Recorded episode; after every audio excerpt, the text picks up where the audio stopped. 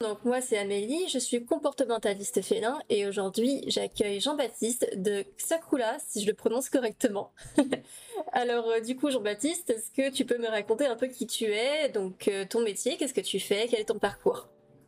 Bonjour, oui, en fait euh, moi j'ai commencé à être commerçant très jeune. Là en fait il est arrivé que récemment avec tout ce qui s'est passé, j'ai fait une réflexion un peu sur, sur tout ça et je me suis dit ben voilà, pourquoi pas s'orienter sur quelque chose de passionnel. Et euh, ma vraie passion euh, depuis euh, tout petit, c'est les animaux. L'idée, c'était voilà, vraiment avec les chiens et les chats, particulièrement eux parce qu'en fait, j'habite en plein Bordeaux, centre-ville. Et, moi, je suis propriétaire de chiens. J'en suis à mon troisième chien.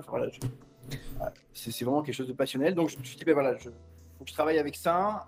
vu que j'avais une labrador, et je dis j'avais, je l'ai perdu il y a un an. D'accord de 14 ans, euh, bah, forcément, la nutrition, l'alimentation, c'était quelque chose de très important. Euh, et du coup, bah, je me suis formé là-dessus. Je suis allé loin, j'ai creusé la littérature, forcément, mais j'ai fait aussi des formations. Mm-hmm. Formé avec l'ACACED, euh, que tu connais sûrement, oui. par le ministère de l'Agriculture, qui permet d'avoir des connaissances dans plein de domaines différents, dont l'alimentation, mais ça reste voilà, une partie à part entière, mais c'est pas et alors, je me suis spécialisé avec Sophie Augustin, une vétérinaire qui, propose des spécialisations en nutrition.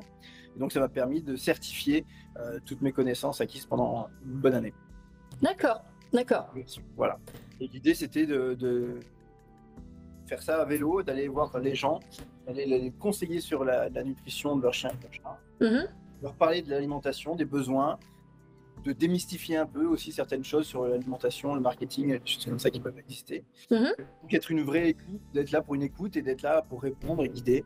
Donc c'était mon positionnement. Je, voilà, je fais ça à vélo, je me balade dans Bordeaux et toutes les villes un peu aux alentours.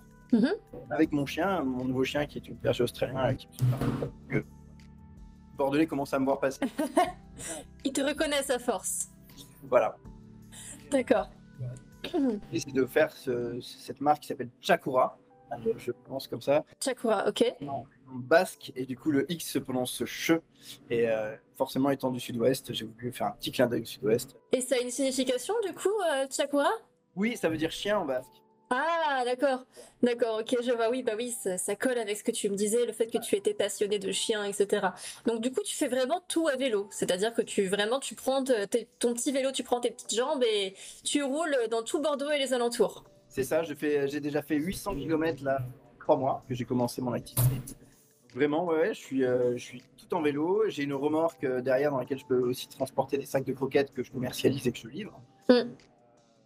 Moi, je, suis là en tant que conseiller. Alors forcément, bah, il y a des recettes euh, industrielles qui peuvent correspondre aux besoins des propriétaires. Et à ce moment-là, bah, si elles sont référencées chez moi, tant mieux. Si je les ai achetées, je peux les livrer. Voilà. Sinon, après, je peux conseiller aussi sur la ration ménagère, le bar, toutes ces, toutes ces nouvelles tendances. D'accord, oui, c'est ce que j'aurais aimé savoir. Euh, c'est vrai que j'avais prévu de te poser la question parce que j'ai vu que sur ton site, tu proposais des croquettes et de la pâtée et j'ai vu que c'était un petit peu plus euh, caché sur ton site, mais tu proposais aussi des accompagnements. Donc du coup, comment ça se passe? Par exemple, euh, moi, je suis ta cliente et j'ai trois chats à la maison et je te dis, bon bah voilà, j'en ai une, elle mange comme pas permis, mais du coup, elle prend du poids et malgré les camels ludiques, ça ne suffit pas. Sans la rationner, j'aimerais arriver à un aliment qui lui corresponde. Comment ça se passe à partir de cette demande alors, euh, cette demande spécifique, euh, pour le coup, euh, je, note ton côté comportementaliste avec les gamelles ludiques. effectivement, moi, moi j'interviens pas forcément sur la partie. Là, je vais travailler sur l'alimentation.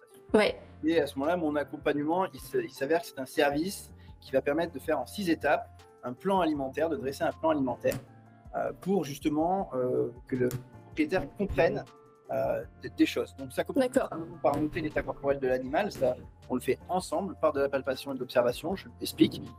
Ni plus ni moins, c'est ce que font les vétérinaires. Hein. Mm, mm, mm. Vétérinaire, je, je, précise bien, je, ne parle pas de ça du tout. Euh, je ne suis pas vétérinaire, je suis pas là pour faire des diagnostics, mais il est assez simple de voir si son chat est en, bon point. Oui. Voir obésité, mais généralement les gens le savent. Alors... Ouais. En général, ils se font un petit peu taper sur les doigts par leur vétérinaire en mode Eh, ton chat il est un peu gros là. Oui, mais il est tellement mignon. Donc c'est vrai que bah, l'idée c'est déjà de commencer par ça, faire ce diagnostic-là, de se faire ce bilan. Travailler aussi sur la masse musculaire, c'est important de, palper le, chat ou le chien voir si, euh, avance un peu sur certaines choses. D'accord. C'est la première étape, et ça, le propriétaire est partie prenante vraiment de cette étape-là. Mm -hmm. Vraiment euh, de lui-même Mm. Souvent, on lui dit, ouais, ah, il est un peu gros. Hein. Et là, on... voilà. Il va lui-même faire ce diagnostic-là, ce qui va amener à l'étape d'après, qui va être de dire, ok, bon, mais quels sont ses besoins aujourd'hui Mm. Euh, Et là, il faut, euh, il faut faire un petit check de toute son activité, euh, de ses habitudes, de, ce- de sa race, de son âge, de ses besoins physiologiques adaptés à l'âge. Voilà. Oui, Forcément, on ne donne pas la même chose à un animal en croissance ou à un animal senior. oui, Et une fois qu'on a ce, ce- on va dire cette vision euh, 360, eh bien, on est plus à même à, à- de trouver une densité énergétique de recettes en face qui est adaptée. Donc ça, ça va être le travail de, effectivement de conseil. Alors, depuis plus d'un an, je suis sur, sur, sur ce projet. Moi, je suis là en tant que conseil, donc vraiment, on va faire le tour. On va, et à ce moment, on va dire, ben, celle que vous avez aujourd'hui lui correspond très bien. Mm. Ou à ce moment-là, ben, elle ne correspond pas tout à fait à son besoin actuel. Mm. Faudrait rediriger vers un peu différent. euh. Voilà, donc soit sur la ration industrielle, soit sur la ration ménagère, sur effectivement bien calculer les grappes Mm. pour, pour avoir des, des bons apports. Et après, bah, sinon sur la ration industrielle, bah, de recettes, je peux l'aiguiller. Et à ce moment-là, bah, la ration journalière, c'est-à-dire rentrer mathématiquement dans combien de grammes je lui donne. Et ça, c'est très important pour le chat. Ouais. Je pense que tu vas pas me contredire. Non. L'idée de le chat va se gérer tout seul. Et voilà, ça existe très peu. Je crois qu'il doit y avoir 20% des chats qui y arrivent vraiment. Mm. Ça reste quand même à nous de le contrôler. Oui, c'est sûr. Ok. Et du coup, donc, tu as choisi ce métier parce que tu aimais les animaux, mais pourquoi le métier de conseiller en nutrition C'est bien comme ça qu'on le prononce, hein, c'est pas nutritionniste. hein. Il y a une différence euh, entre les deux. Nutritionniste, c'est un vétérinaire et conseiller en nutrition, c'est un, entrepreneur comme toi qui a été formé à la nutrition, mais pas à la médecine vétérinaire. C'est important de faire la différence. Donc, pourquoi avoir choisi un métier en rapport avec la nutrition et pas justement, par exemple, avec l'éducation canine euh, par exemple, je sais pas, le toilettage, euh, autre métier lié aux animaux? Je- J'aurais très bien pu, effectivement, mais euh, comme je te l'ai dit, voilà, j'ai eu cette labrador pendant 14 ans qui a fallu que je fasse maigrir à certaines étapes de sa vie. Mm. Euh, il a fallu que je surveille parce qu'elle avait un cancer. Euh, Donc, donc euh, ça m'a obligé à moi à presque m'auto-former Hmm, comme ça sur pourquoi je lui donne ça, combien. Et, et j'ai eu la chance d'avoir une personne qui, qui est très renseignée sur le sujet, voilà, qui a 70 ans maintenant, mais qui m'a beaucoup appris sur, ce- sur la nutrition de l'animal, puisque c'est un chasseur euh, passionné, hein, pas le chasseur Oui, caricaturé, chasseur passionné du chien et cette cohésion avec la nature. Ça m'a beaucoup ouvert sur ce sujet-là et je me suis après dit, mais attends, faut que j'aille plus loin. Alors forcément, arrivé à proche des 40 ans, je me dis que me lancer dans le vétérinaire, ça va être un peu long au niveau des études. oui, c'est 8 ans d'études, je crois, ou un peu quelque chose comme ça. euh. Il faut, il faut quand même pas mal de temps. Donc, je me suis euh, formé au plus vite et au mieux euh, sur ce sujet-là. Donc, j'ai trouvé voilà, les, bons, euh, les bons prestataires. Euh, Smartphone, que je peux citer, voilà, qui est un organisme de formation Mm. qui, est, qui est très très bien là-dedans. Et du coup, c'est vrai que voilà, j'ai appris euh, tout ça. Et je me suis dit, ben voilà, maintenant que je sais tout ça, comment je peux faire pour. Mm. Les gens doivent savoir tout ce que je sais, c'est trop bien. je connais le sentiment. Voilà. C'est- euh, tout de suite, voilà. D'accord. Donc pour faire des études, en tout cas, pour exercer ce métier, il faut faire absolument des études ou en tout cas une formation. Et comme tu l'as cité tout à l'heure, toi tu es passé par euh, smartphone, c'est ça, et par un vétérinaire. Tu peux me redonner le nom? Oui, oui, euh, la, la vétérinaire qui s'occupe euh, de, de- de cette spécialisation en nutrition euh, chez Smartphone, c'est Sophie Augustin.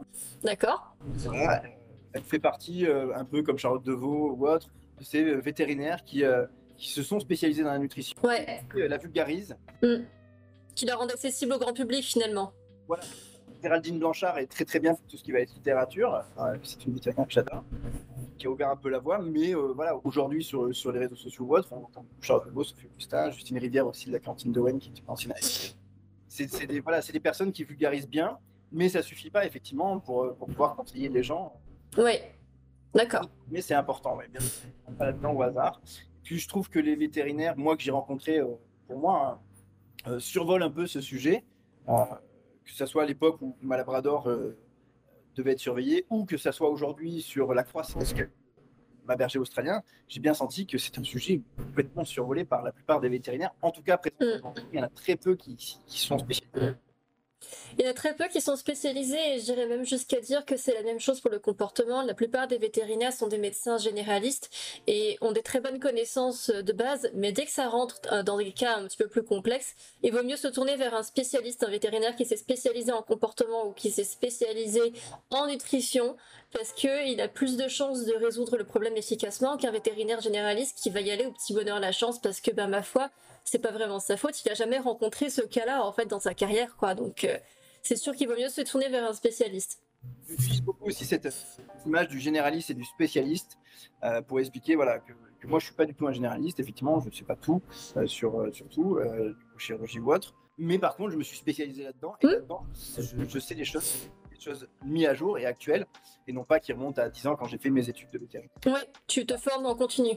C'est ça. Et, aujourd'hui, Charlotte Deveau, que je reprends, je recite, encore une fois, voilà, elle, elle propose aujourd'hui des formations pour les vétérinaires, à destination des vétérinaires, parce qu'elle a bien compris que peu de vétérinaires étaient à jour sur tout ça. Ouais. Euh, et, en tout cas, c'était spécialisé. Donc, euh, on voit qu'aujourd'hui, même eux euh, font bouger un peu leur ligne là-dessus, surtout au niveau du bar fait de la ration ménagère, où c'est complètement abstrait. C'était le mal absolu pour eux pendant très longtemps. ça commence à, changer, à faire. C'est très important. Je trouve que pour les propriétaires, aujourd'hui, ça mm. Il y a ce manque. Le propriétaire, des années, pied vétérinaire sur l'alimentation, sur c'est dommage. C'est dommage parce que le vétérinaire a été perçu comme le vendeur de croquettes foyer de canin pendant trop longtemps. Et ça a terni l'image du vétérinaire sur ce, conseil en nutrition. J'essaye de oui. donner un petit peu avant le vétérinaire. S'il si, faut aller voir le vétérinaire, c'est que c'est trop tard. oui. En prévention c'est important de mentionner que tes activités, ton activité, elle ne remplace pas un avis vétérinaire. Tu le sais, mais je le dis pour tous ceux qui nous écoutent, c'est important si votre chat a un problème, que ce soit comportemental, nutritionnel ou n'importe quoi, votre premier interlocuteur, c'est le vétérinaire. C'est très important, on le répétera jamais assez. Oui, et surtout ne pas se lancer dans l'auto-médication. C'est ça, ça peut être un petit peu casse-gueule, casse, quoi. C'est ça, surtout euh, quand on commence à toucher l'alimentation. Oui. C'est ça. On trouve de tout et son contraire sur Internet, donc c'est important d'avoir des personnes comme toi qui se spécialisent en nutrition, c'est très intéressant. Et donc tu m'as mentionné que tu avais fait euh, des formations, mais est-ce qu'il faut faire des stages euh, parmi cette formation Est-ce que tu es confronté à des cas pratiques ou des cas d'observation pendant tes études? Pendant cette formation, on est confronté à des études de cas, tout simplement. on pose des cas et on doit répondre à ces cas euh, et expliquer, à Sophie Augustin d'ailleurs, expliquer pourquoi ce choix, qu'est-ce qu'on conseille, euh, et, à ce moment-là, euh, c'est cette façon de répondre à ce, cas qui va effectivement faire notre capacité à être certifié. D'accord, mais c'est pas des stages forcément à proprement parler, ou dans tout cas, tu fais pas forcément de stage d'observation en clinique vétérinaire et quand il y a un sujet niveau nutrition qui se présente, t'apporterais ton point de vue et ton conseil? Alors, le... j'ai rien contre les vétérinaires, au contraire, euh, mais il y a quand même encore une barrière dans, en France. Hein, je parle mm. Cas de notre pays. Il y a une barrière encore dans le monde vétérinaire. des portes qui sont pas encore ouvertes, je pense. Et ça va peut-être se faire dans les années qui vont suivre, où on va peut-être s'ouvrir un peu et accueillir un peu plus des professionnels, euh, que ce soit au niveau du comportement ou que ce soit au niveau de la nutrition. Ça doit bouger un petit peu. Pour l'instant, c'est très fermé, donc effectivement, on ne pas faire de stage dans le clinique. Il faut, il faut être euh, soit en formation ASV, soit euh, formation vétérinaire. Oui, oui. allez, je peux le dire, un lobbying là-dessus. Bah oui, oui, oui, tu peux le dire, c'est à peu près ça. C'est des vieilles habitudes qui ont la vie dure et puis aussi euh, parce que c'est confortable pour les professionnels de la santé animale euh, de rester entre eux parce que comme ça, euh, on va dire, on se marche pas trop dessus, quoi. Donc les nouveaux entrepreneurs qui arrivent sur le marché comme un nutritionniste, conseiller en nutrition, excuse-moi, comportementaliste ou naturopathe, ce genre de choses. pour certains vétérinaires qui ont, on va dire, une mentalité un peu plus traditionnelle, ça peut être compliqué à envisager. Heureusement, il y a des vétérinaires avec une mentalité un peu plus moderne qui s'ouvrent à ça, à partir du moment où les professionnels sont de qualité, qui donnent des conseils fiables et qui ne remettent pas en cause euh, le fait que le vétérinaire reste toujours le premier interlocuteur. C'est ça, il faut que chacun reste à sa place. Et, moi, je le dis, hein, moi, je traite pas de pathologie. Je renvoie toujours vers du vétérinaire, donc je, suis là pour refuser du client, même s'il faut. Euh. Mm.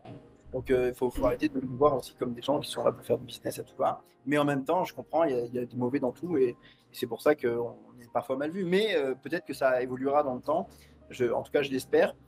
Moi, je, je pense aujourd'hui que, en tout cas, euh, je remplace pas un vétérinaire et au contraire, j'apporte des choses que, que le vétérinaire n'apporte pas toujours. Donc il y a vraiment une complémentarité. C'est là le travail après, voilà, c'est le, la personne, le propriétaire en face de moi qui, qui, fera, le, en tout cas, qui fera les choix. Et, oui. Qu'est-ce que tu aimes le plus et qu'est-ce que tu aimes le moins dans ce métier? Parce que j'imagine que tu es confronté à différentes euh, situations. Étant entrepreneur, tu n'as pas la casquette uniquement de conseiller en nutrition, tu as la casquette de gestionnaire de société aussi. Donc, qu'est-ce que voilà, qu'est-ce qui te plaît le plus et qu'est-ce qui te plaît le moins?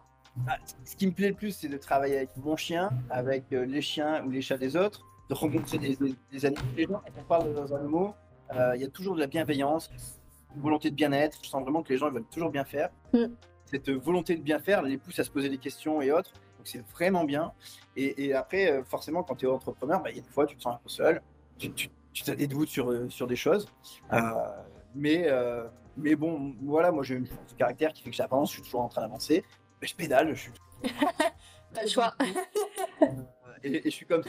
Euh, mais c'est vrai que vraiment, c'est quelque chose qui me plaisait beaucoup. Déjà à l'époque où j'étais directeur de magasin, euh, certaines marques, je, je m'octroyais le droit de venir avec ma Labrador. Alors elle venait de temps en temps dans mon magasin. C'était pas à l'époque euh, très répandu, là. Donc du coup, les gens étaient surpris et je sentais que ça allait faire un petit peu aussi. Mm.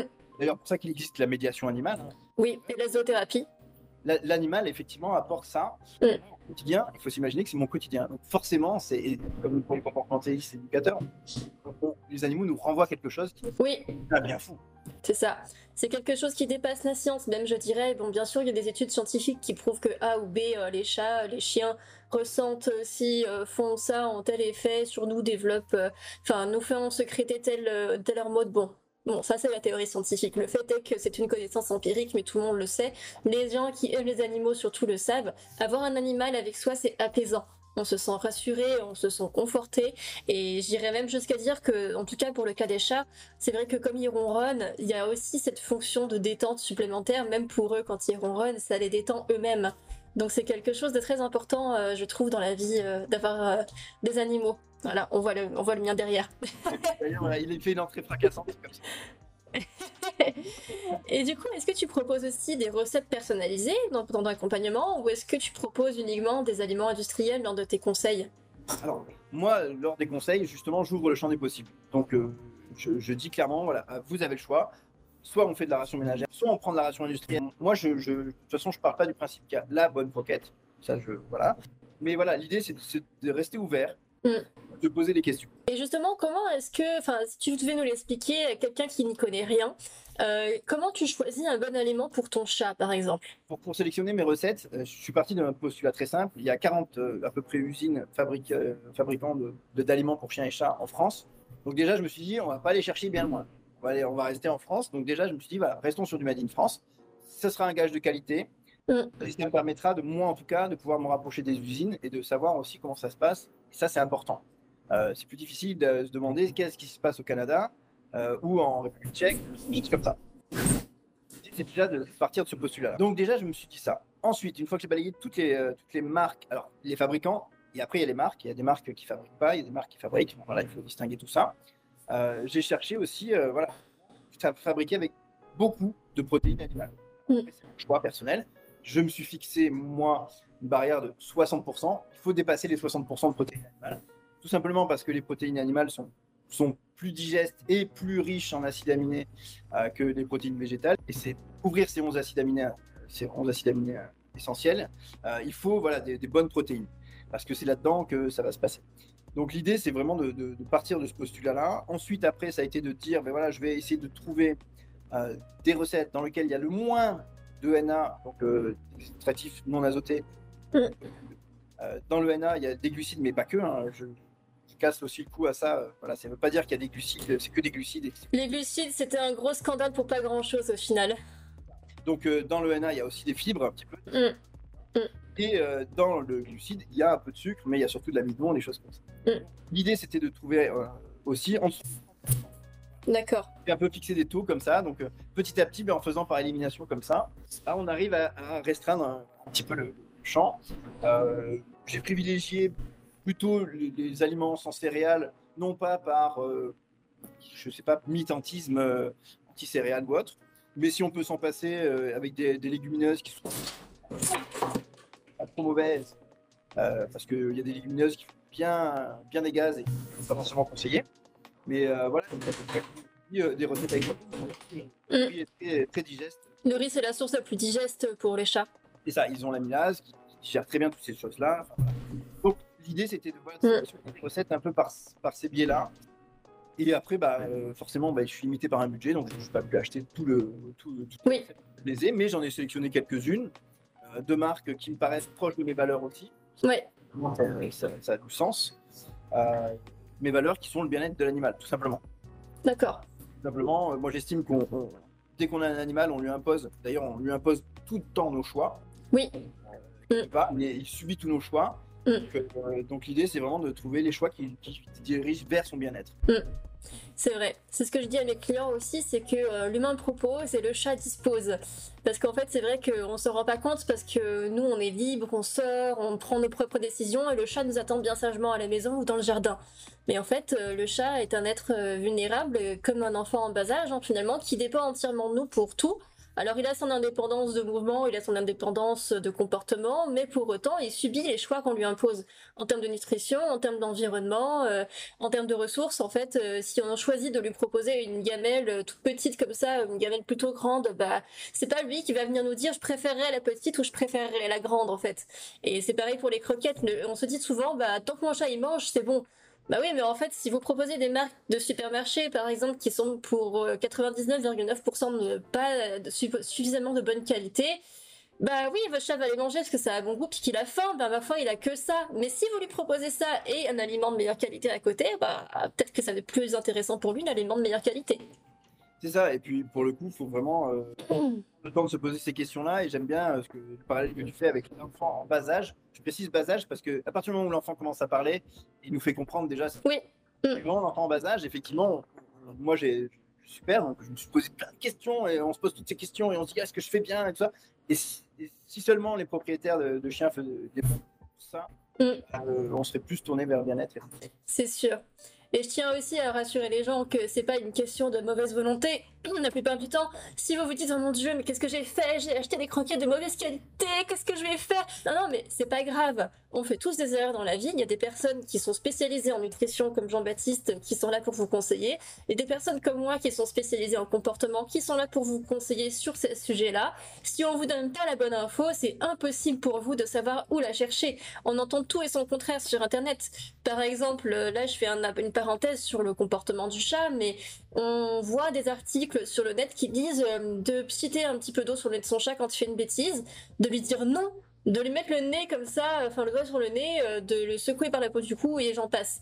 Mais c'est pas du tout, du tout la bonne solution en fait. Ça s'appelle de la méthode coercitive. C'est quelque chose de très négatif, voire traumatisant pour votre chat et qui peut nuire à votre relation, votre bonne relation au long terme. Et pourtant, vous l'avez vu écrit noir sur blanc euh, sur internet. Mais bon, bah, on trouve de tout et n'importe quoi. Alors que si vous êtes, si vous étiez venu me poser la question, qui suis, moi qui suis spécialiste en comportement, je vous aurais expliqué pourquoi il faut pas faire ça. Oui, c'est- vraiment bien ce que tu dis parce qu'effectivement, moi je commence souvent par de la bienveillance, beaucoup de bienveillance. L'idée c'est vraiment de ne pas, on n'est pas là pour juger. Mm. Toi, j'imagine avec, avec les conseils comportementaux ou moi avec les conseils en nutrition, on n'est pas là pour juger.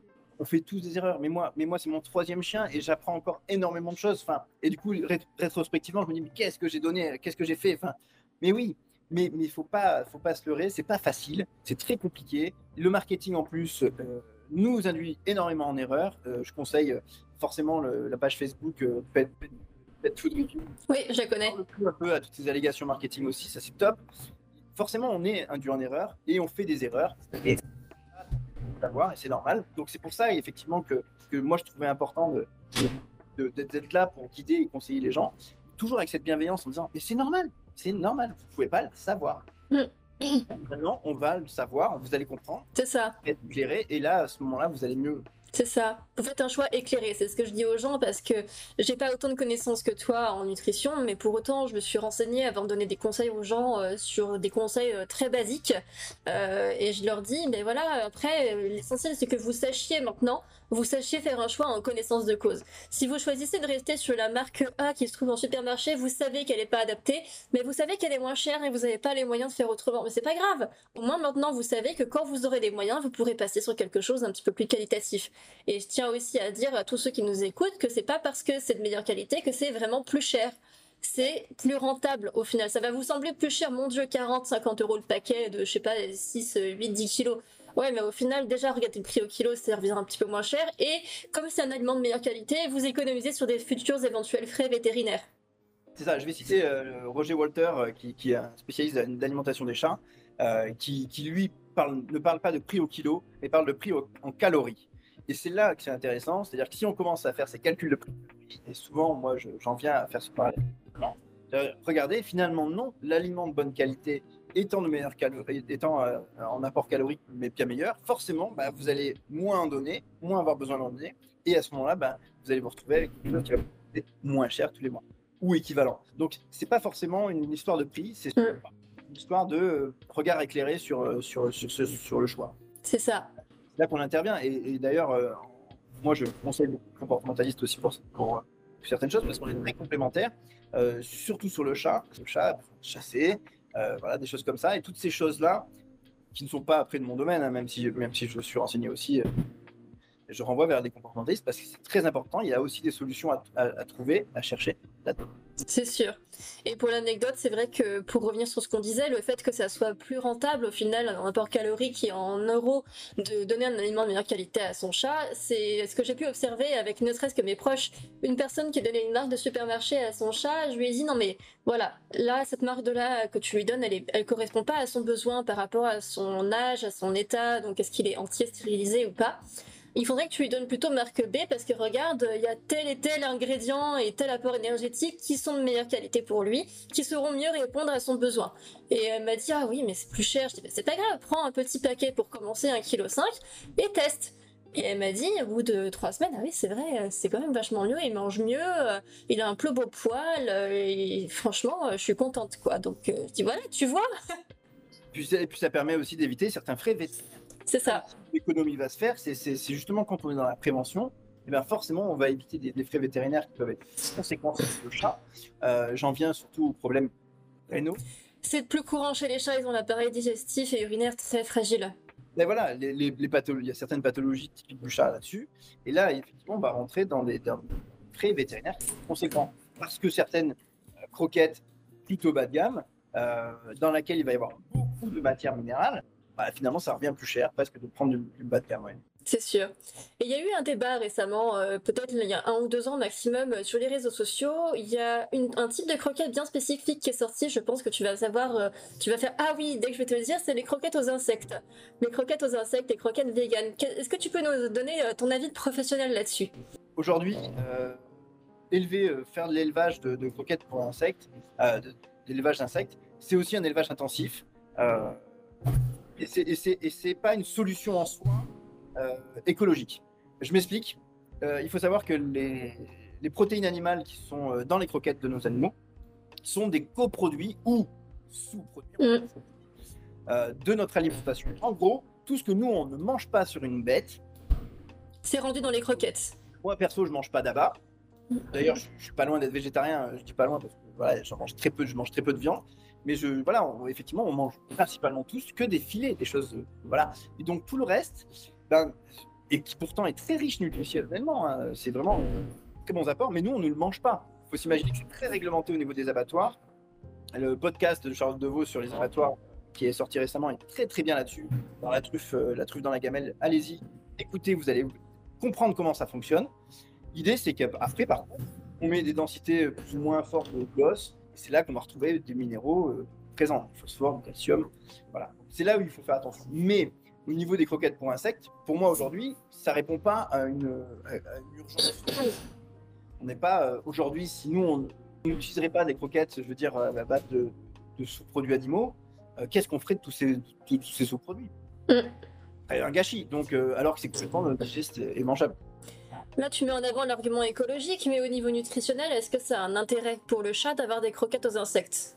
Pas, plus, pas plus du tout. Alors, en plus de ça, euh, il faut s'imaginer que, bah, oui, c'est riche en protéines, mais il faut quand même des quantités astronomiques. Donc, il y a des espèces de fermes à insectes qui se montent. Même si j'entends bien, j'ai contacté et je sais comment fonctionnent certaines, certaines marques qui utilisent le lisier, euh, comme lisier après, enfin voilà, les, farines, euh, voilà, oui, certes, on peut dire qu'il y a cet intérêt-là, mais ça ne répond pas à quelque chose d'écologique. Et au niveau du besoin nutritionnel, ça n'a pas la valeur aujourd'hui. Euh, on n'a pas les valeurs de, des croquettes qui existent aujourd'hui. Euh, en, sachant, là aussi, je, le dis, les croquettes, c'est pas quelque chose qui est cuit à forte température. C'est l'extrusion, donc c'est une vis sans fin qui tourne et qui, en tournant, va chauffer un peu le truc mais c'est pas euh, voilà. Je tends un peu le coup à tout ça aussi quand j'explique un peu comment c'est fabriqué parce que les gens ont vraiment des a priori, des, fausses idées. Et du coup, je, aujourd'hui, je vois pas l'intérêt de se tourner vers ce genre de choses. D'accord. À part, de, à part pour euh, répondre à une conviction personnelle du propriétaire, pour l'animal, ça n'a aucun intérêt. Hmm, d'accord. Et qu'est-ce que tu penses euh, des croquettes véganes pour les chiens et les chats? Bah, Vu que je t'ai dit que pour moi c'était très important les protéines animales, tu vas te douter que. Oui, mais je tiens à ce que tu donnes ton opinion pour tous ceux qui nous écoutent, parce que je trouve que c'est important. J'ai eu des propriétaires qui, par conviction personnelle, euh, mettaient en avant leur choix de donner des, croquettes euh, végétariennes ou en tout cas véganes à leurs animaux, en disant que, bah, de toute façon, euh, surtout pour le chien, il mange de tout, donc c'est pas grave. Encore une fois, c'est faux, c'est a priori en faux. Souvent, on en revient à ce qu'on disait tout à l'heure, c'est un choix de conviction personnelle que le propriétaire impose à son ouais. Et quels sont les risques avec une alimentation de ce type au long terme? Il y a des carences? Oui, il peut y avoir des carences. Il peut clairement y avoir des carences. Euh, il peut y avoir des, des dermatoses, pourquoi pas aussi. Mm. de pathologie de la peau, du poil. Euh, donc, moi, je préfère encore les extrémistes euh, qui vont vers le barf, les extrémistes qui vont vers le vegan. Oui, je comprends pourquoi. Encore que le barf, j'aimerais que tu m'en parles un peu après, mais il me semble qu'il faut que ça soit fait correctement parce que ça peut faire plus de mal que de bien si c'est mal géré. C'est ça. En fait, le, le, barf, il y a plusieurs tendances. Euh, il y a les puristes extrémistes, mais il y a, des gens plus modérés euh, qui euh, n'hésitent pas à un de source de fibres et de, riz. Mais l'idée du barf, voilà, c'est cette viande crue qu'on donne et ces eaux crues, voilà, tout est cru, des abats, des choses comme ça. Donc, certes, dans les abats et autres, il va y avoir certains, certaines vitamines, mais il va quand même y avoir une irrégularité de la gamelle. C'est ça qui est un problème plus l'irrégularité. Alors certains disent, bah oui, mais euh, dans, euh, dans l'irrégularité, il y a un moment où ça. ouais, mais on a besoin d'une certaine régularité, c'est pour ça que tout se calcule. Et euh, l'idée, c'est vraiment de. Moi, je, je pense, hein, encore une fois, que vaut mieux mettre un peu de compléments alimentaires qui apportent les choses dont l'animal a absolument besoin pour être sûr qu'il les ait, que plutôt que de se dire, ah bah, peut-être qu'il les aura un moment quand j'aurai donné ça. Voilà. Du style la taurine pour le chat. alors, la taurine pour le chat, par exemple. Mm un C'est primordial. C'est même l'un des plus importants. C'est celui qui a en plus, parce que le chien, lui, le synthétise, le chat le synthétise pas. Mm. C'est un des plus importants avec l'arginine. Donc forcément, il faut, euh, il le faut. Et ça, il peut y avoir des carences dans ça. Et... moi, personnellement, je suis pas le pro du barf. Mais je peux accompagner les propriétaires là-dessus. Par contre, j'encourage toujours fortement à du complément alimentaire. Euh, il y a plusieurs marques qui existent sur le marché. Les sont forcément les plus connus. Mais euh, pour la ration ménagère comme pour le barf. D'accord, très bien. Donc tu conseillerais d'ailleurs, c'est quoi la différence? Est-ce que tu peux m'expliquer entre la ration ménagère et le barf Parce que moi, j'aimerais bien que tu l'expliques à tous ceux qui nous écoutent, parce que c'est vrai que ça peut être un petit peu compliqué. On se dit, bon, bah, ration ménagère, c'est quoi? On fait la, popote euh, dans la cocotte et tout ça, et le barf, c'est quoi? C'est juste, je donne mon morceau de poulet et fin Alors, le, le, barf, c'est très simple. On prend des abats, euh, des morceaux de viande avec de l'os. Alors, le fait est que là où ça m'embête, c'est quand on commence avec plein de filets euh, qui sont à destination humaine, parce que du coup, bah, là, ça veut dire que par contre, on prend des pièces qui sont à destination humaine, donc on encourage un peu l'élevage intensif.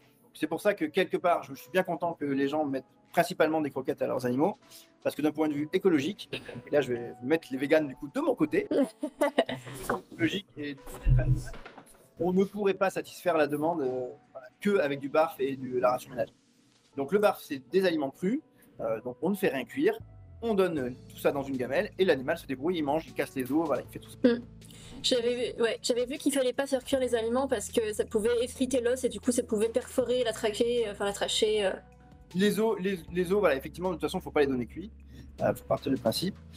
L'idée, c'est qu'après, la ration ménagère, c'est autre chose. L'idée de la ration ménagère, c'est-à-dire qu'on va calculer les besoins de l'animal en protéines et on va lui donner des protéines en conséquence. On va euh, lui donner des fibres et on va lui compléter un petit peu, ça arrive, avec du riz ou euh, d'autres féculents euh, pour pouvoir donner un peu de calories supplémentaires à la ration et augmenter la taille de la ration. faut pas oublier que dans les deux cas, c'est important aussi d'avoir tout ce qui est lipides. On n'a pas parlé, mais l'oméga 3 et l'oméga 6, principalement on donne les huiles de soja et de colza, euh, sont hyper hyper importants pour le chien et le chat. Mm. Au-delà du côté euh, poil, peau, enfin voilà, ça aussi entre ça entre en jeu aussi sur certaines réactions cellulaires et actions cellulaires. C'est très important d'avoir cet équilibre-là. Donc la ration ménagère, quand elle est bien faite, c'est-à-dire qu'elle est calculée. Il existe Cuisine Accro euh, qui accompagne aussi euh, les propriétaires comme ça. Voilà, il existe les outils aujourd'hui pour pouvoir mettre en place tout ça. Après, il faut avoir le temps. Cuisiner, alors c'est assez simple, hein, c'est de la cuisine à la vapeur pour la plupart. Hein. Que, la viande, que ce soit la viande, les fibres, euh, les légumes, donc du coup haricots verts, courgettes ou autre, ou le riz, tout ça c'est cuit à la vapeur. Donc il n'y a pas un boulot de dingue non plus. Mm. C'est pas pire que de se faire à manger pour soi tous les soirs, quoi. C'est ça, c'est pas.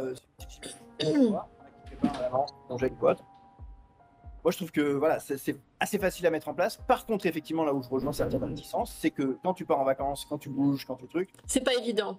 Voilà, c'est peut-être moins évident d'un point de vue logistique. Ouais. Et est-ce qu'on peut mélanger les croquettes et le barf? Parce que tu me parles de ration ménagère, mais est-ce que les croquettes et le barf, ça se mélange? On a entendu, on entend beaucoup de choses sur Internet, encore une fois, surtout concernant le pH. Alors, euh, j'avais vu une étude de Charlotte Deveau justement récemment sur un chien qui montrait la différence de temps de digestion entre les croquettes et le barf. Le barf, le barf se digère vachement plus vite que les croquettes, c'est du coup beaucoup moins de résidus aussi, ce qui veut dire qu'il y a plus de bonnes choses qui partent dans l'organisme, je suppose. Mais du coup, est-ce que on peut quand même supposer que c'est faisable de mélanger les croquettes et le barf? Euh, Pour revenir sur l'article, effectivement, il est super bien fait parce qu'en plus on voit les radios, on voit, très bien comment ça se passe. Effectivement, euh, l'intérêt du barf ne donne que des choses que quasiment, en tout cas, que le corps du, chien ou du chat va pouvoir euh, détricoter, on va dire, imaginer, on va imaginer ça, détricoter et récupérer des nutriments. Mm. C'est important effectivement en théo de digestibilité, donc ça veut dire la différence entre ce qu'il ingère et ce qui sort à la fin, euh, on est au top, c'est sûr. Croquette qui effectivement, bah, y a le chien va dire ou le chat va dire bah, ça ne m'intéresse pas, ça ne sert à rien, donc les quantités de sel. Donc ça c'est le taux de digestibilité. Si on veut, on peut peser ce qui va entrer et ce qui va sortir. Mm. Là, la différence, c'est ce qu'il a gardé. Bon, tout le monde va pas le faire, je, pense, hein, tous ceux qui nous écoutent vont pas le faire, mais voilà, ça peut exister. L'idée, euh, effectivement, du mix, alors c'est plus la ratio ménagère qu'on fait généralement avec les croquettes. Ça peut être très intéressant, moi je le conseille pour certains, effectivement, de, mes clients. les croquettes vont apporter euh, tout ce que la ration ménagère ne va pas faire des fois de régularité en termes d'apport vitamines et minéraux. Donc, certains donnent le matin des croquettes et le soir la ration ménagère. Ça arrive. Le mix barf croquette, euh, il y en a très peu qui le font. Souvent, quand on fait le barf, c'est quand on saute le pas, on veut aller vers une alimentation euh, le plus naturelle possible. Donc, généralement, c'est tourne dos clairement à l'alimentation industrielle. Mais est-ce que c'est euh, est-ce que c'est quelque chose de faisable au niveau nutritionnel de mélanger les deux? Parce que là, tu m'as parlé de la logistique donc, et, de, et de volonté aussi, de valeur. Les personnes qui sont dans le bar vont généralement, comme tu disais, retourner vers une alimentation plus naturelle. Mais est-ce que c'est quelque chose qui va perturber euh, leur, euh, leur système digestif, leur, leur système physiologique de mélanger les deux? Parce que voilà, je te disais tout à l'heure, il y a beaucoup de, de, rumeurs sur le, le, pH plus acide du croquette par rapport au barf qui créerait bon, des, dérangements euh, au niveau de l'estomac, euh, des intestins, ce genre de choses? En fait, c'est un peu comme tout. Le chien et le chat, ils arrivent à s'habituer un petit peu à ce qu'on leur, qu'on leur donne. Donc, euh, généralement, quand on part sur du mix, ration ménagère, croquette, ça, se passe très bien.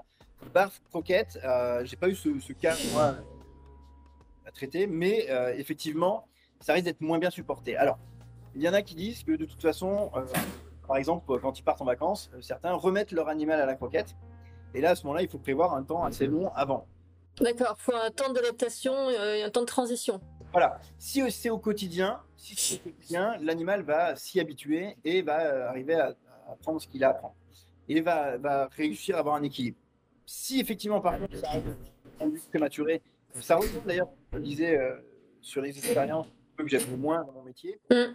Et souvent, quand, je, quand on, conseille, effectivement, c'est la transition, c'est hyper important et c'est souvent ce qui est négligé par les propriétaires. Oui, oui, oui. C'est-à-dire que l'animal, il en souffre un peu en plus. Et euh, le propriétaire, lui, avec sa tête d'humain et son cerveau d'humain, il va dire Ah, bah c'est que les croquettes sont pas bonnes. Oui, ou alors il va dire oh, Mon chat, il va avoir des gaz pendant quelques jours, c'est pas grave. Ben non, si c'est grave. Juste une question de bien-être animal, c'est-à-dire le mettre dans les bonnes conditions, son système digestif, pour que justement il s'habitue à, à- à sa nouvelle ration. Mm. Surtout les gens qui passent du sans céréales au, euh, du céréal au sans céréales, euh, là il faut, il faut faire très attention, prendre le temps d'amener la, la chose. Et pareil pour ce qui est du bar, des rations ménagères, quand on met ça en place, vraiment prendre le temps de le faire. C'est pas du jour au lendemain, bim, je balance mon truc. euh, Ouais. Voilà. D'accord. Et du coup, euh, là, on a parlé un peu du bar et de la ration ménagère, et on a parlé un peu de où tu te fournissais. Donc, tu te fournis exclusivement en France, dans certaines usines que tu as sélectionnées selon tes propres critères euh, de, de, de bien-être animal. Euh, et du coup, qu'est-ce que tu peux proposer comme marque? Est-ce que tu peux en citer une ou deux? Oui, j'ai pas cité de marque volontairement, voilà. Mais, euh, mais j'avoue, euh, j'avoue que je me suis assez tourné naturellement vers une marque qui s'appelle Atavi, fabriquée par des usines qui sont très très bien. Pour les recettes françaises que j'ai sélectionnées, ils sont très bien. Ils sont très bien aussi pour ce qui va être pâté pour chat. Mm. Euh, Non, puisqu'ils ont des pâtés pour chat qui sont complètes. Ça veut dire que dedans, il y a de la taurine, il y a tous les acides aminés essentiels. Et euh, j'aime beaucoup ce que, une marque qui commence à arriver qui s'appelle Maison Moulin. Ouais. Au nord de la France, euh, qui pour le coup a pris le parti de ne pas mettre de légumineuses. Donc on travaille sur une recette qui est très simple. On a la viande. Généralement, la recette c'est poulet-porc. hein. C'est- quand même les viandes les, euh, les mieux, dig- mieux digérées et euh, c'est qui couvre bien les, les apports. Et derrière, euh, du riz. Mm. Recette très simple, mais au moins, on est sur une recette très simple. D'accord. Oui, je vois. Je connaissais effectivement les, les deux, les deux marques que tu citais. Maison Moulin, je les ai données à mes chats pendant un moment, et puis après, j'ai décidé de changer. Et d'ailleurs, euh, c'est vrai que j'avais fait une formation sur euh, la nutrition animale. euh, Enfin, c'était plutôt le lien entre le comportement et l'alimentation du chat, le comportement alimentaire du chat. Et ils expliquaient que c'était intéressant au cours de la vie du chat de changer de marque de temps en temps. Est-ce que tu peux confirmer cette information? Est-ce que ça a un réel intérêt ou est-ce que c'est plus une question de confort ou est-ce que ça, fait ni chaud ni froid, ni bien ni mal? Alors, il y a un intérêt quand même quelque part. L'intérêt, il est qu'il y a un moment dans sa vie, peut-être, le chat va être euh, sur une pathologie qui va le pousser à euh, devoir se tourner vers une alimentation, par exemple, avec du céréal. Euh, c'est pour ça d'ailleurs que quand ils sont très jeunes, quand ils sont le sevrage, il est, c'est bien de leur donner des ro- croquettes avec des céréales. Là, pour faire travailler l'amylase, justement, qu'elle se développe bien, et ce qui permettra que toute sa vie il puisse digérer correctement ce- ce- cet aliment. Le fait est que effectivement, lui changer de temps en temps juste pour changer, ça n'a pas trop de sens. Mais le changer effectivement dans le sens où si un jour, d'un point de vue clinique, je suis obligé de passer sur une alimentation euh, de, sensibilité parce que pathologie, ben là, il sera préparé à du changement. Et, euh, dans tous les cas, euh, tu dois surveiller la, la transition et, euh, la faire euh, en fonction de la différence entre la recette actuelle. et la- Et généralement, c'est plutôt bien toléré quand c'est bien fait. Oui, c'est toujours une question d'équilibre. Et du coup, est-ce que euh, tu aurais des anecdotes à raconter euh, sur des cas que tu aurais pu rencontrer, des clients, des, des animaux qui, qui- avec qui tu aurais euh, travaillé pour l'alimentation? Oui, forcément, j'ai des, des cas qui me reviennent comme ça. Il y a le cas de la propriétaire euh, qui, euh, qui va être euh, dépourvue et ah, j'ai plus de croquettes. Vite, je prends un, je prends un truc, donne ça. Oui, forcément, moi, moi qui suis un conseiller, j'ai du mal avec ce côté. Je suis pas un magasin, Immédiat. Hum, hum, hum. pas un magasin, je suis pas là pour vendre un, un sac et tu repars. Quoi. La plus-value, c'est vraiment de pouvoir discuter avec la personne. Donc, quand on vient et qu'on prend un sac et qu'on le donne tout de suite à son animal, alors que je sais rien sur l'animal, je sais rien sur ce qu'il mangeait avant et tout ça, bah, ça c'est une erreur que j'ai faite au début. Oui. Non. Mais c'est une erreur que j'ai faite au début parce que du coup, bah, tu te dis, ah, bah, je vais rendre service à la dame. Puis finalement, tu te retrouves avec quelqu'un qui te dit, ah, bah, en fait, mon chien, euh, il a fait que vomir, il a fait que d'avoir de la diarrhée. Ouais, mais t'avais pas pu, tu pouvais pas savoir, t'avais pas les informations. Oui, puis, euh, et puis encore une fois, même si tu dis au client de faire attention et de faire ça avec ton produit, bah, forcément, il y en a qui font n'importe quoi. Les constructeurs de voitures, par exemple, euh, ils vendent des voitures, ils vendent pas des, des- ils vendent pas des armes, et pourtant, il y a des moments où mais la voiture se transforme en arme. Et c'est toujours la même chose, c'est la personne qui conduit qui en est responsable. C'est sûr. Là, en l'occurrence, c'est le propriétaire, et tu me dis, bah, finalement, il a fait un peu n'importe quoi, donc son chien, il, il a mis, il a mis malade pendant quelques temps. Enfin, voilà, donc du coup, tu, tu te sens un peu sensible. Enfin, moi, je suis sensible, en tout cas, et j'ai de l'empathie pour l'animal, donc tout de suite, je me dis, putain, le pauvre, il a, il a été mal à cause de, quelque part, à cause de mon produit, mais, mais c'est surtout à cause de ce qui s'est passé. Mm. Et j'ai des animaux qui, euh, auxquels je me suis attaché, bien sûr. Le propriétaire te dit, ouais, mais j'ai dû le donner, tout ça. Ouais, ça fait mal, ouais, ça fait mal. Ça fait mal aussi quand dans, certains cas de consultation que j'ai pu avoir, euh, les gens n'ont pas du tout réussi à s'en sortir émotionnellement, psychologiquement avec les problèmes qu'ils rencontraient et ont choisi de, euh, de reloger de leur chat ou de le donner ou de le mettre à la SPA ou n'importe quoi. Et c'est peut-être mieux au final plutôt que de, de, se, de, de se laisser dépasser. C'est peut-être mieux plutôt que de- d'en vouloir à son chat, mais ça fait quand même un truc, quoi. Ça fait mal, on se dit. J'aurais bien aimé euh, que ça se passe mieux que ça, quoi. Oui, c'est ça. L'idée, c'est- toujours, on est pincé parce qu'on se dit, hein, d'un point de vue professionnel, on se dit, mais on aurait pu apporter quelque chose, Ouais, c'est ça. débloquer la situation, Mm. des clés, des choses comme ça. Mais finalement, effectivement, des, des fois, c'est peut-être bien. Euh, moi, je le vois par rapport à la race du berger australien que, que j'ai. Forcément, les gens m'arrêtent tout le temps et ils me disent, ah, mais magnifique. Euh, mais par contre, réfléchissez bien quand vous prenez cette race. C'est pas un bibelot. Voilà, c'est pas un bibelot. Moi, je l'ai sélectionné parce que c'est mon chien de travail. C'est un chien de travail et c'est mon chien de travail. C'est-à-dire qu'elle est toute la journée avec moi, on travaille ensemble. Donc, je suis tout le temps là pour elle et elle est tout le temps là pour moi. Donc, ça comble ses besoins. Quelqu'un qui part 7, 8 heures par jour euh, et qui laisse son berger australien à la maison, il faut qu'il s'attende à un bordel pas possible. C'est sûr. Mm, mm, mm. Donc, forcément, euh, typiquement, euh, voilà, c'est le genre de choses où je, je suis là en train de dire attention à ce que vous faites. Quoi. Ouais. C'est comme les gens qui adoptent un Bengal, mais qui adoptent, qui adoptent un Bengal, mais qui sont dans un studio de 25-30 mètres carrés. Je suis là, bon bah, c'est pas infaisable, hein, mais vous êtes sûr parce que genre c'est un peu compliqué quoi. Le Bengal, c'est un chat qui a besoin d'activité, qui a besoin de stimulation, et après ils me disent ah bah je comprends pas, euh, il pisse en dehors de son bac, euh, je comprends pas, euh, il mange des trucs, bah oui, mais votre chat il est en manque de stimulation en fait. Donc c'est pas grave, je suis là pour vous aider, mais faut pas être étonné en fait. Je suis étonné même que l'éleveur ait pas pris les informations de base avant de vous le céder. Et, et en fait, le gros du problème, souvent, vient du travail de l'éleveur. Et je, alors, je pense que les choses vont bouger. Je vais cracher sur les éleveurs, je suis désolé. Mais moi, j'en ai vu euh, que la cassette, c'est euh, pour faire de l'élevage. Ouais. Euh, D'ailleurs, je peux faire de l'élevage aujourd'hui. La cassette, c'est indispensable pour, ceux pour tous ceux qui nous écoutent. La cassette, c'est un certificat de connaissance et de capacité pour tout ce qui est métier en lien avec les animaux. C'est pas un- une preuve de formation, par exemple, ça suffit pas pour faire euh, conseiller en nutrition, euh, à moins de se former en autodidacte. Mais en tout cas, si tu fais la cassette et que tu te dis c'est bon, je peux y aller, non, non, il faut que tu te formes avant, quoi. C'est ça. C'est général, c'est très bien. Euh, L'idée, c'est que, voilà, au niveau de ça, ça manque beaucoup euh, pédagogie quand, euh, quand on est euh, dans les élevages. Effectivement, les gens, euh, qui viennent chercher des aliments ne sont pas juste des gens qui viennent faire un chèque. C'est des gens qui, ont, quand même une vie, qui ont quelque chose. Est-ce que ça correspond à l'animal? Donc, le bien-être de l'animal va évoluer, je pense, dans les prochaines années là-dessus. Mais il va falloir s'attaquer à la racine, qui est l'élevage. C'est là où, où, où l'on voit d'ailleurs que les associations, quand tu vas dans les associations de, de, de- de- de refuge ou autres, tu vois que le travail est même mieux fait que chez l'éleveur. Ça dépend des éleveurs, hein. bien sûr, c'est comme pour les comportementalistes, les conseillers en nutrition, il y en a qui sont bien, d'autres qui sont moins bien. Mais en fait, euh, l'idée c'est qu'effectivement, il y en a qui font de l'élevage intensif et qui font euh, élevage euh, familial, oui, alors familial dans une cage, quoi. Donc super, l'animal il a grandi dans une cage toute sa vie, et après on s'étonne qu'il ait des tics psychologiques. Oui, clairement. Moi, je le vois, euh, je le vois typiquement euh, avec ma berger australien euh, quand je l'ai eu.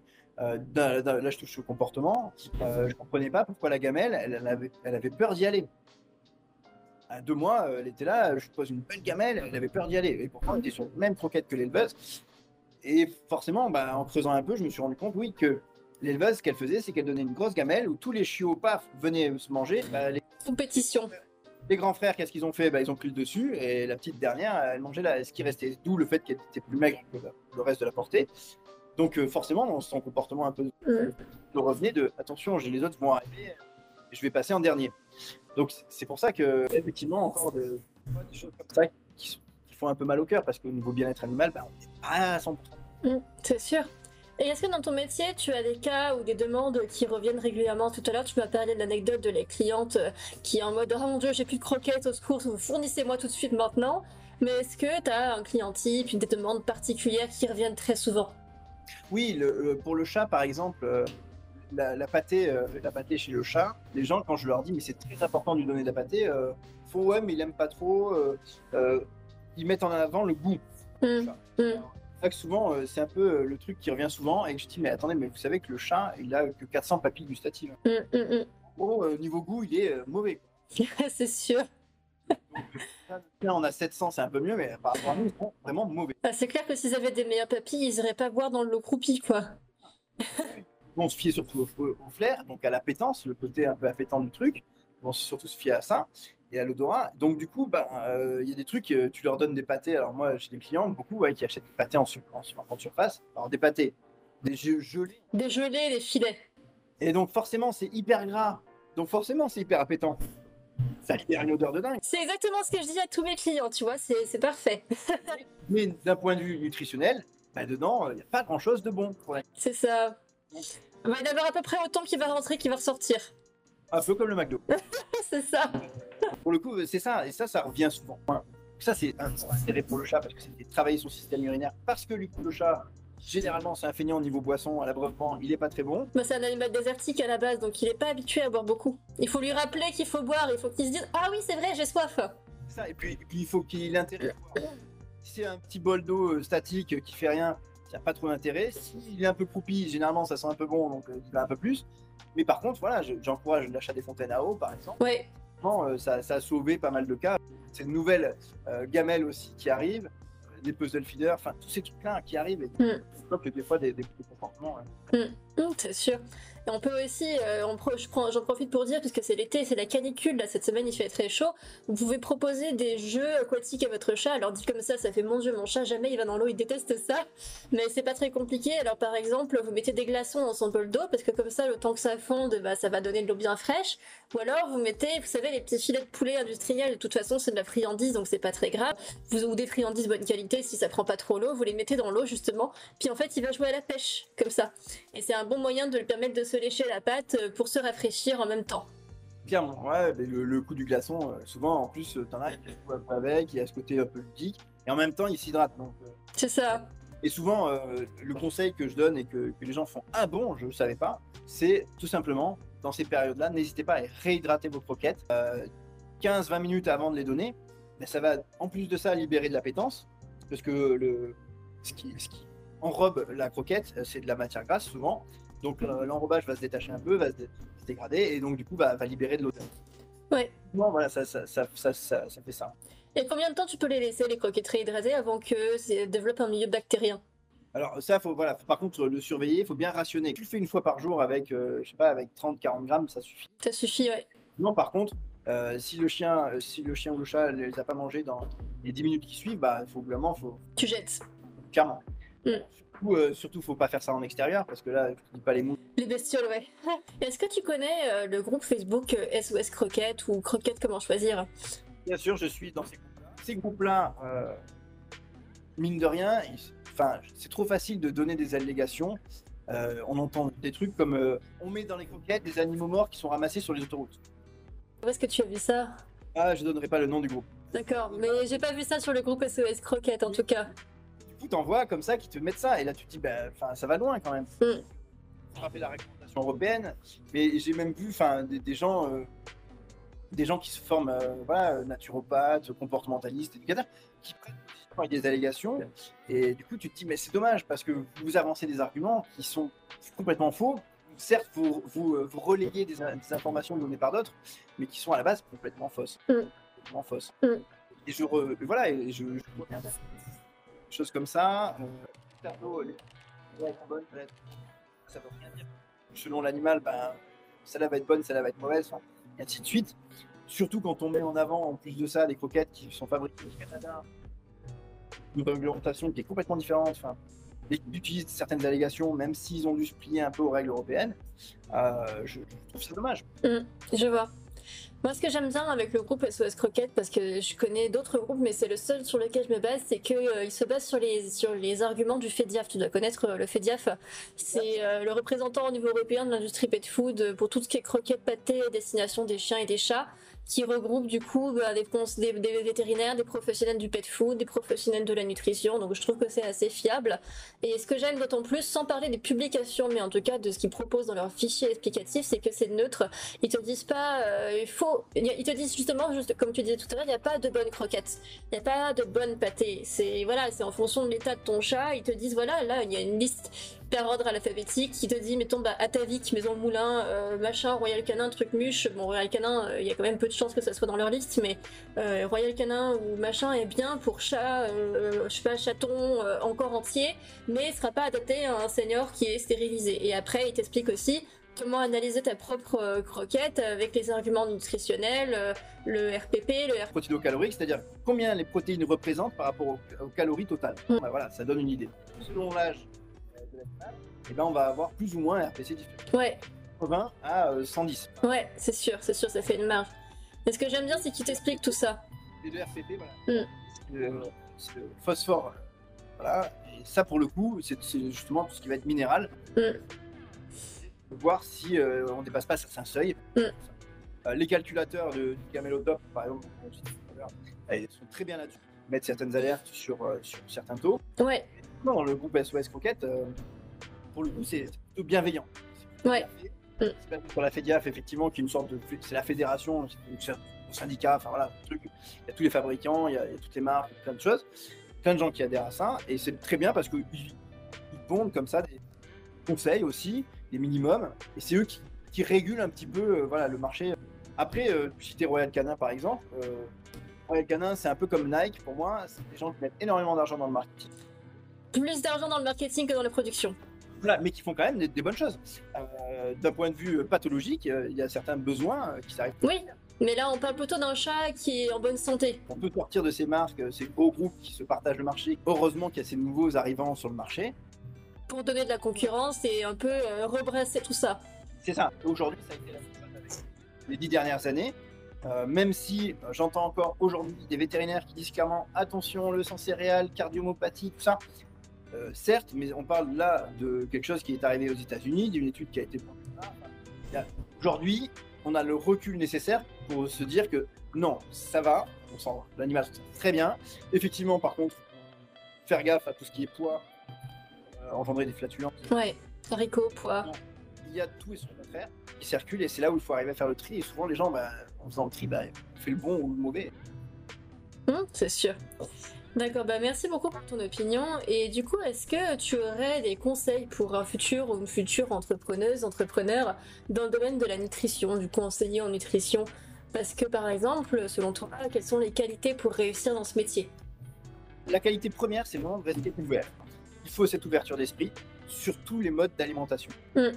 Ce qui va te permettre de justement tout étudier euh, et de là de- de- d'en tirer des conclusions et de là de pouvoir guider. Parce que moi, je le prends comme ça, je suis juste un guide. hein. Je suis pas guide dans le sens gourou, mais je guide les gens dans- à faire les bons choix. pour les éclairer. euh, voilà. Euh, clairement, euh, l'ouverture d'esprit est très importante. Mm. Se former, lire beaucoup, Se former en continu se former encore et encore et encore. Chose qui arrive, on progresse énormément sur tout ça, tout comme le comportementalisme et l'ethnologie progressent énormément. Donc donc c'est pour ça il faut il faut être ouvert là-dessus. Et puis il faut pas tomber dans le jugement. Mm. Ça va avec l'ouverture d'esprit. Tu, si tu es assez ouvert d'esprit, euh, généralement tu tombes pas dans les jugements faciles. C'est sûr. Puis qui a envie de faire appel à un professionnel qui le juge? Enfin, à ce moment-là, ils sont capables de juger eux-mêmes, quoi. Clairement, où ils ont le jugement du voisin, ou de l'ami, ou- Ou du vétérinaire qui parfois... euh, c'est ça. Donc euh, l'idée c'est vraiment d'être ouvert sur, sur cet état d'esprit, Mm. d'être bienveillant. Et surtout, moi je passe 80% de mon temps à écouter. hein. Même si je parle beaucoup là. c'est normal, c'est une discussion, c'est un échange. Voilà. C'est parce que tu m'as demandé, Amélie, de parler. Mais sinon, Ouais, ouais. pas que je les, je les guide parce que c'est quand même eux qui ont des questions, c'est quand même eux qu'il faut écouter. Parce qu'aujourd'hui, clairement, je trouve que c'est un peu ce qui manque. Euh, c'est souvent, voilà, on a des questions et on ne sait pas trop à qui les poser. Oui, on sait pas vers quel sens tourner. Voilà, et c'est en cherchant les réponses, euh, des fois, parfois sur Internet, dans le bon ou le mauvais endroit, qu'on se trompe et D'accord. Et est-ce que tu as des conseils bien-être pour les propriétaires de chiens et de chats? Euh, pour le chat, je donne toujours le conseil de la courgette. Courgette cuite, c'est important. Courgette cuite vapeur, hein, on est d'accord, on rajoute pas de matière grasse ou autre, mais courgette cuite, allez-y, ça c'est la vie. Mm. C'est plein d'eau, il adore. A des fibres? C'est des fibres, donc clairement, ça va. Euh, pour le chien, euh, moi, je, euh, je- enfin, voilà, moi je- le, le conseil est, plus délicat. Pour le chien, c'est vraiment attention à ce, à ce qu'il mange. Dans le sens où, euh, où on tombe trop facilement dans le cliché de il mange tout. Mm. Et euh, du coup, bah, il mange aussi mes croûtes de fromage. Et du coup, il mange aussi. Et alors, au-delà du point de vue nutritionnel, ça va engendrer des problèmes comportementaux. Et tu vois, ça rejoint nos deux, euh, nos deux, deux métiers. Et c'est ça où je dis, voilà, attention, faites juste attention à ça. Attention parce que en ce moment, encore plus dans le chien, euh, on nous sursollicite avec des friandises, des sabots, des trucs, des choux, des. Mais voilà, ça se rajoute à la ration journalière et ça en fait vite des chiens un peu, un peu quoi. D'accord, ça marche. Et où est-ce qu'on peut te trouver sur Internet? Alors, bah, sur mon site chakura.fr, sur euh, Instagram aussi également. J'ai mon petit compte qui démarre, mais je suis pas forcément le, le pro des réseaux sociaux. Euh, et après, bah, forcément, on peut m'appeler. euh, voilà, portable toujours sur moi. Je suis toujours là pour des conseils. Euh, Qu'on soit euh, proche de Bordeaux ou loin, je peux quand même donner des conseils. Euh, et après, bah, sur Bordeaux et les villes avoisinantes, bah, là, forcément, je me déplace. Mm. Sur rendez-vous. Et puis, euh, tisser une relation de confiance, c'est important. Donc, on, on se voit plusieurs fois. Et là, on va pouvoir travailler un petit peu plus, mais comme toi et les éducateurs qui nous écoutent. Quoi. Très bien, ça marche. Un petit mot de la fin peut-être avant de terminer? Euh, oui, faites attention à ce que mangent vos animaux. Euh, Posez-vous des questions, soyez ouverts. Et, euh, puis écoutez des podcasts. Bah, merci beaucoup Jean-Baptiste d'avoir participé à ce premier podcast. Donc tu es, euh, tu es le précurseur, voilà, c'est un lancement totalement de zéro. J'ai jamais fait ça de ma vie, donc j'espère que ça vous a plu. À tous ceux qui l'ont écouté et tous ceux qui l'ont visionné sur les réseaux sociaux, que ça soit sur ma chaîne YouTube ou sur ma chaîne TikTok ou mon compte Instagram, peu importe euh, le lieu où je l'ai publié. Et je vous dis du coup à bientôt pour un autre podcast. La prochaine fois, on verra une naturopathe animalière et on verra un petit peu ensemble à quoi correspond ce métier et un petit peu du coup euh, quels sont les tenants aboutissants du quotidien de ce type euh, d'activité. Merci Jean-Baptiste Merci Amélie, à bientôt. et à bientôt.